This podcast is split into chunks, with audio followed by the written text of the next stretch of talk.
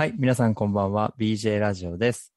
このラジオは OBOG の近況共有、ブルージェイズ活性化、現役と社会人の架け橋の3つをコンセプトとし、ブルージェイズの愉快なメンバーたちが様々なコンテンツを発信するラジオです。本日は、えー前回に引き続き、えー、なおくんにゲストに来てもらって、えーと、トークテーマを話していきます。今回のトークテーマは、継続の力です。それでは、なおくんよろしくお願いします。よろしくお願いします。OBOG、なまったとこ笑ったでしょ、今。笑っちゃいましたね。あとなんか、頑張って目を細めて読んでるところを見て笑っちゃいましたね。あ、やばいやばい。見られてる見られてる。もうね、めちゃくちゃ目が、視力が落ちてきてね、文字が、パソコンの文字がマジで見づらくなってきてしまった。というのが、はい、あります。まあね、まあ、割と二人とも、まあ、慣れてきて、リラックスしている様子が伝わるんじゃないかなと思いますけど。まあ、ちょっとまず最初に、あの、全然アイスブレイクということで、あの、この前、えー、なおくん、A コーチとして、えっと、大野くんをパーソナリティとして、あの、対談をしたと思うんですけども、どうでしたか？その感想は。楽しかったですね。うん一番楽しかった、楽しかったというか、なんか理由としては、ぱり普段会ってると、まあ結構、たわいもない雑談することばっかりなんですけれども、うん。やっぱああいう熱い話というか、うん。どういう思いでやってるのかっていうのを聞けたのは、なかなか普段ないこと、一緒にいるけどしない話だったんで、すごい刺激になったというか、そうい楽しかったですね。そうだったんだ。普段からそんな話をしない感じだったの？なんか結構そうで、すね。目標とかモチベーションとか、辛いこととはか、いろいろ話してたけど。はいはい。うんあそこまでの話はあんまりしなかったですね。なんかその課題とか、チーム課題、抱えている課題とか、そういう話は、まあ、特に親とは話すんですけど、どうや、どうしてコーチやってるかとか、そういう話はあんまり今までしてこなかったなっていうふうに思いますね。うん。いや、そこの部分、えっ、と、まず、二つコメントしたいのが、あの、めちゃくちゃ、そう言ってくれて嬉しいっていうのがあって、まあ、こういうう BJ ラジオを作ったおかげで、えーそういったバブとナオのこう新しい、えーっと、コミュニケーションが成り立ったっていうのがまず一個と、もう一つは、あの、聞いていてとても楽しかったっていうのがありますね。ちょっとこれ早く いや、本当に聞いてもらいたいっていうのはあるね。やっぱコーチ、なぜやってるのかっていうところは、やっぱちょっと、僕も当事者当事者として関わってるところあったので、結構ジーンと、あの、編集しながら来てしまいました。ということで、はい。ちょっとこれは今後、今後っていうか、この放送の前に、えーいっぺんに、えーシリーズとして流したいと思うので、皆さん、えー聞いてる状態だと思いますが、ちょっと僕たちはまだ、えー楽しみにしているということで、はい。本日はですね、えー話を戻しまして、僕と直くんで継続の力ということについて、えー聞いていきたいとまあ、喋っていきたいと思います。で、はい今回はですね、継続の力ってなんで、えーこの話をしたかっていうと、えーまあ、前回ですね、あの僕たちが行ったトークテーマが自分の発信場所を持つことでしたよね。はい。はい。でそれで、えーっと、じゃあ、自分たちが発信する場所を持ってたときに、まあ、何度か、あの、いろんなチャレンジをしてきた中で、継続したこと、まうた、ん。継続をしたことによって得たこと、気づいたこと、まあ、その力っていうのを感じ取ったところがあると思うのに加えて、逆に継続の力を発揮できなくて、えーっと、失敗してしまったこと、まあ、いろいろチャレンジしてきたからこそあると思うんですけど、まあ、そういったことを、あの、僕たちでシェアして、あ深掘りしていくことで、なんか何かこれから継続してみようとか、チャレンジしてみようっていう人に、えー継続することだけが、だけでも、あの、すごくいいんだよということを伝えられたらなというふうに思っております。ではよろしくお願いします。よろしくお願いします。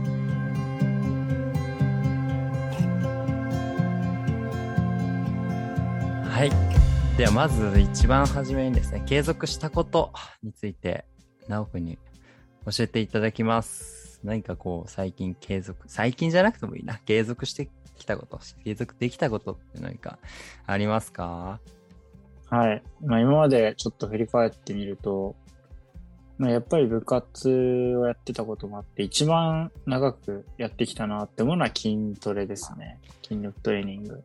はい。筋トレだったりねはい。あとは、まあ、英語の勉強で、まあ、読み書きというか、リーディングがメインなんですけど、読むっていうことに関してはずっとやってきたこと。うんあとは、まあ、部活を引退してからも運動習慣だったりっていうところは継続してるかなって思います。ほうほうほう。つまり3つあると。えっとそうですね。筋トレ。まあ、アスリートとしての筋トレ。はい。で、はい2つ目が英語。はい。英語学習。で、3つ目が、なんだ、人間としての運動習慣。あ、そうですね。はい。スポーツマンとしてというよりは、うんうんなんかそんなニュアンスを感じ取ったわ、今。あありがとうございます。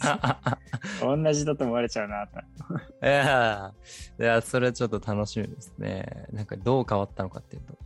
じゃあまずちょっと聞いていきたいんだけれども、まあ、まず最初のね、筋トレ。まあ、なおといえばマジで筋トレ超強いみたいな、まあ事実、自他ともにというか、まあ事実としてね、数字として出てると思うんだけど、まず、いつから始めて、えーまあ、いつまで継続してたのかっていうのを聞き聞きたいな。はい。えーっと、始めたのは高校生の時ですね。高校1年生の時に。高校1年の時から筋トレを始めてたの？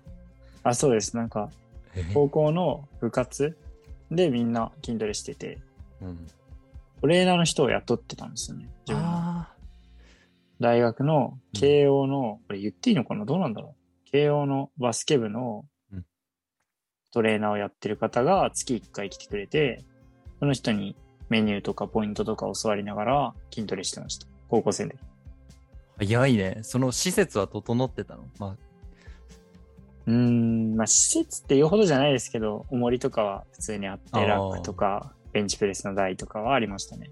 あ、ああ十分施設整ってる。えーなるほどね。全然中高の時はあったけど野球部が占領してたし、なんかうん一般、一般ピーポーが、あの、で、筋トレできる環境は俺なかったから、ちょっとびっくりだわ。あ、本当ですか？そうそうそうそうそう。じゃあ、高1の時から、じゃあちなみに、高3の現役の最後の時点で、どれくらいの、うん。まあ、ビッグ3を上げてたのかっていうのを覚えてる？いやー、あんまり覚えてないですね。まあでも、デッドリフトはやってなくて、ああ、怪我するスから、クワットは100ぐらいかな。多分ハーフだったのかな。うん。ハーフだったと思うんですけど、100ぐらい、100前後だったと思う。ん。う。で、ベンチは確か70ぐらい、65から70の間ぐらいだったと思いますね。もうなんか、高3でそれくらいっていうのは、なんかどれくらいなのか全く比較ができないかわかんないけれども、まあ強そうって感じだな。まあ一応多分、うんそのトレーナーの方が持ってる人たちの中で、まあちょっとこう、あの、慶応のバスケ部は除きますけど、その除く中では、高校生にしては頑張ってるうん数字だったっていうのは言われてましたね。ああ、なるほど。じゃあ、そういうフィードバック。まあ、他の人が認めるほど強くて。で、大学に入って、なんか確変が起きたんですかね。そうですね。やっぱ楽しくなっちゃいましたね。楽しくなってたんだ。うん。はい。高校の時は、なんていうんですか、やらなきゃいけないからやってたっていう部分が結構強かったんですけど、大学入って、なんかもっと数字が伸びてきた時に楽しくなって、まあ、高校4年間はずっと筋トレすごいやってましたね。なるほど。数値が上がってきたのか。そのなんか体の変化のモチベーションはあったの？ああ、体の変化。どっちかというと数値の方がワクワクした。うんそうですね。体、例えば数字で言うと、その体重とかはあんまり高校生の時と変わらなかったので、うん。高校の時と大学の時の体重あんまり変わらないので、あんまり体的には変わらなかったんですけど、やっぱりす、思う、扱う重量が全然違くなって、で、特に変化、楽しか、楽しく感じた変化でしたね。うんうんすごいね。体重が変わらない。でえ、じゃあ筋肉、脂肪が筋肉にみるみる変わってった感じなの？そういう感じだと思いますね。ね大高校の時はそこまで多分脂肪もあってっていうああ、感じだったと思いますね。すっげえな。で、結局ベンチプレスは何キロまで行ったんだっけ？そう本当に最後、引退した後一番筋トレ毎日やってた時期があって、その時にベンチはワンマックス105キロですね。105、5なんだ。100は聞いてたけど、伸びたはいっしょ。伸びました、伸びました。引退してから伸びました。怖い。105キロか。やばいな。どれくらいやばいかって多分筋トレしてる人は多分一瞬でわかると思うけど。うん。他の、まあビッグ3で今回出すけど、えっ、と、スクワット、デッドリフトはどうだったの？スクワットは180まで行きましたね。もうこの時点で280です。285か。うんデッドリフト実はあんまり力入れてなかったので、まあ、ダーナーでやって100、でも140とかはやってきてましたね。っていう感じでした。まあ危ないもんね、そもそも。そうですね限界突破が、あの、選手生命みたいなとこもあるから。でもそれで425ですか。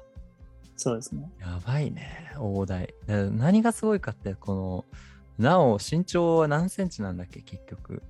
165センチですね。165で、で、体重は、その時は？60、その時多分66キロぐらいだと思います。ああ、あ、でもそっか。そしたらマイナス99か、身長マイナス99。で、その体重66キロで、ベンチプレス、あ、ベンチプレス、まあそうだけど、ビッグ3で400超えて、その、割り算するじゃん。あの、体重、対体重うんうん。とウェイトみたいな。その値がはいはい多分ね、べらぼうにすごいと思そうですね。多う。だよ分、ね。その体重を考慮した数字だと結構強くややばいね人。人類の中でもかなり強い部類に入りそうだな。すごいな。じゃあまあそこでさ、まあ継続の力っていうことで、まさしく継続したことによる力だと思うんだけど、はまあその楽しかったっていうのは、まあ数字が伸びてたっていう楽しさあったと思うんだけど、ん。あのそのなその数値が伸びていくことはなんかなんで楽しいの？ああ。なんかこれ多分筋トレ好きな人ってみんな言うと思うんですけど、うんまあやったことが数字に現れるんですよね。なんか、おやったことうんが数字。頑張った分、自分が頑張った分、絶対数字が上がるし、うん。サボればさ上がらなくなって数字は下がるし、うん。だからその、なんていうんですかね。あとなんか停滞する時とかもあるんですけど、それの時に、なんか方法を変えたり、うん。ちょっと他のメニューを変えたりして、えっと、ベンチプレスの結果が良くなったりっていう、なんか試行錯誤したことが絶対結果に、結果という、なんか数字っていう結果に結びつくことがすごい楽しかったんですよね。なるほどね。その、ラクロスサーが大好きな、その、やれば身につくっていうところを、筋トレでもやってたんだ。あ、そうですね。すごいね。え、ちょっと、一番ちょっと気になったのは、その、伸びない時期があったっていうところだったんだけど、うんそれはまずどういった状態だったの？伸びなかった時期っていうのは。うん、なんか、さっき言ったように、順調に数字上がっていく時があるんですけど、それがなんか同じようにやってたのに、例えば同じ重さを3回、4回分、同じ、あ、4日分ですね。その3回の同じトレーニングをやると、だいたいなんか2.5キロ。重量上げられるみたいなのがあるんですよね。はいはいはいはいはい。それが、あれ？今日5回ぐらいやったけど、まだ今日5日目？このやり方。この重さでこのやり方でやるの。5日目だけど、上がらなかったっていう時があるんですよ。うん。おかしいなその、順調じゃなくなったみたいな感じですね。なるほど、そうだ、あの、直線的に右肩上がりだったのが、突如うん停滞し始めたっていうことね。はい。あ、そうです、そうですう。ん、で、それで、まあ、普通、め普通っていうか、まあ多分、なおもそうだったんだけど、ちょっと辛いじゃん、それ、多分。はい。それはどうやって乗り越えましたか？どういったメンタルで乗り越えてた？なんか、大きく3つぐらいあるかなと思って。でも簡単なのは2つで、1つはなんか、なんか友達とやると。やる気出なくなっちゃうんで、そういう時はもう一緒に誰かとやって、楽しくやることにフォーカスする。でもう一つはなんか YouTube とか見て、すごい人を見たり、なんか楽しそうにやってる人を見ることで、なんかうん。行くかみたいな、やる気出てきたみたいな感じで。うん。あ、もう一つでなんか、で、もうちょっとなんかその、方法論的なとこでいくと、ベンチをいつも自分は8回のセットでやってたのを5回にしてみるとか、うん。5回を5セットにするとか、そういうふうに、数字、回数を変えると、なんかいつもは8回だと上がらない重さを5回だと上げれることがあるので、うん。それで、なんか重い重さに慣れて、8回上げれるようになるみたいなのが方法としてありましたね。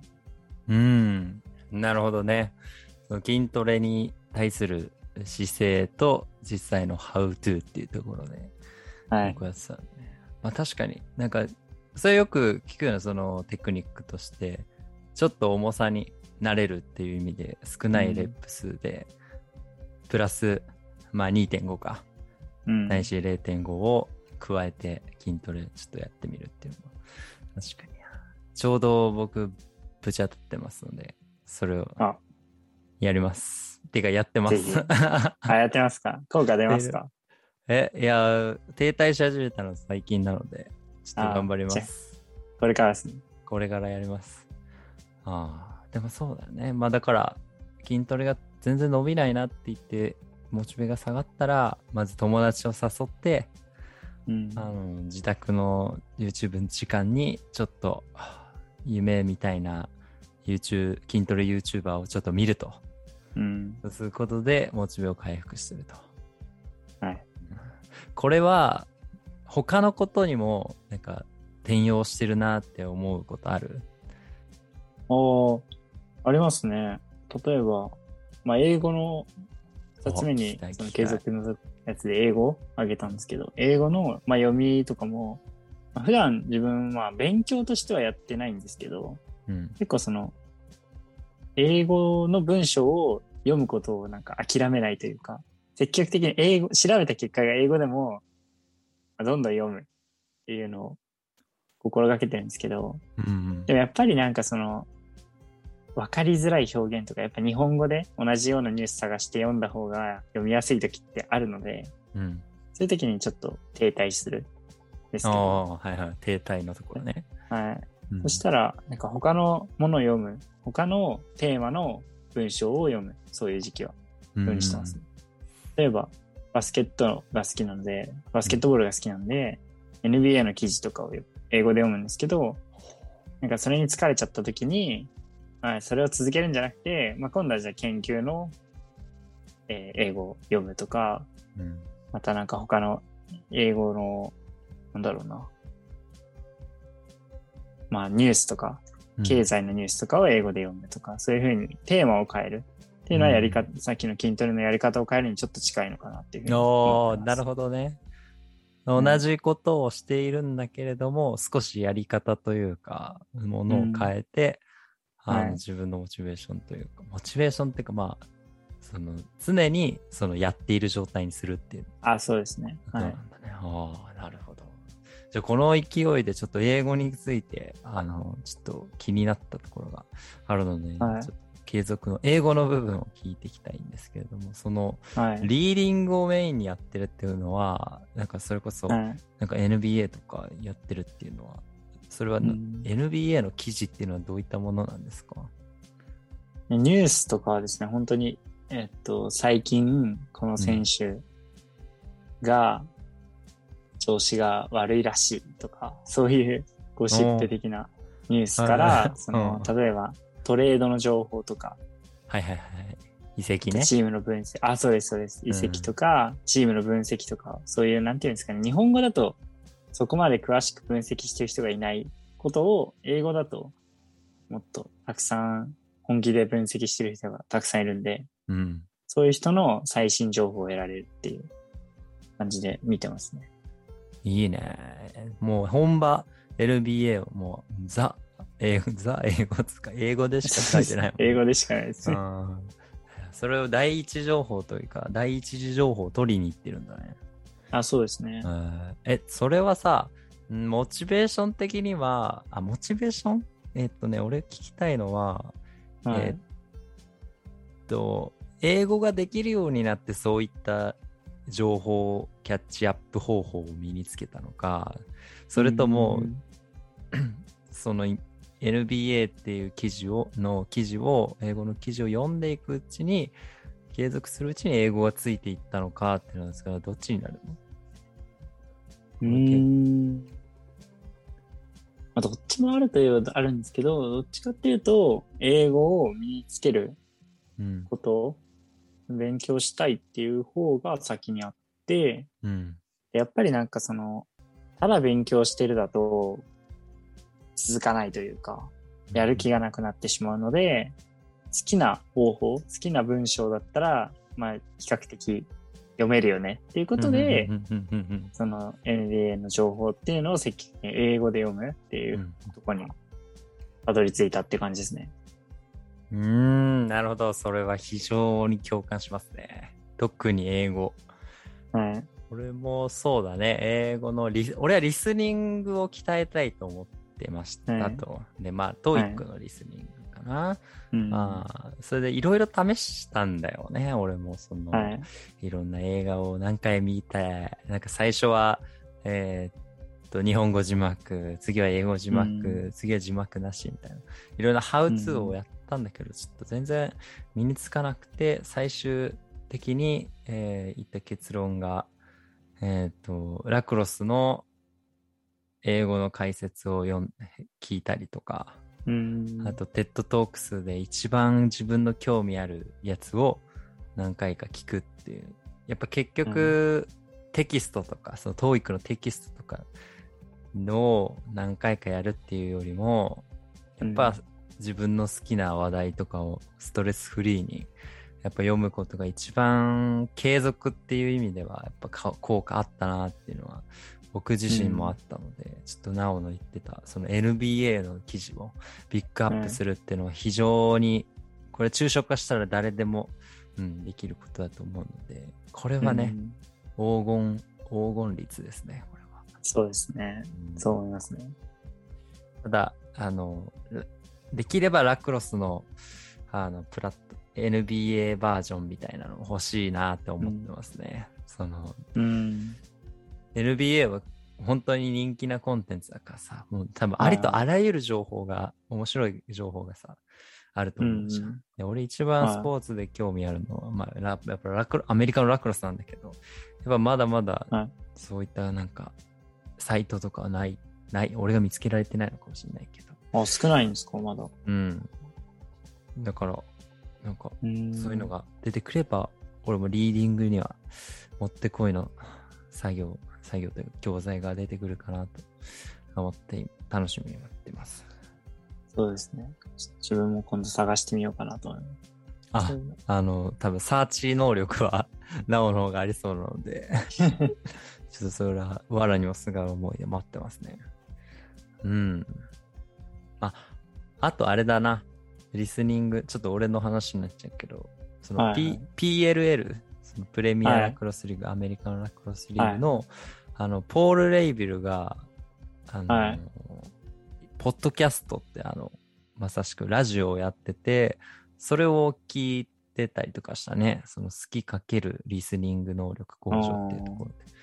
うんでなんかすごい有名な選手がポール・レイビーと対談してその話を聞くことで、えーと英語の能力も少し上がるし最新のラクロス情報とか、その人がどういった生い立ちだったとかそういった面白いパーソナリティの部分も聞けるっていうのでとてもなんかいい勉強方法だったなというふうに思っています。ただちょっとレベルが高いので、あの、やっぱ TED Talks とかに戻りました、ね。最終。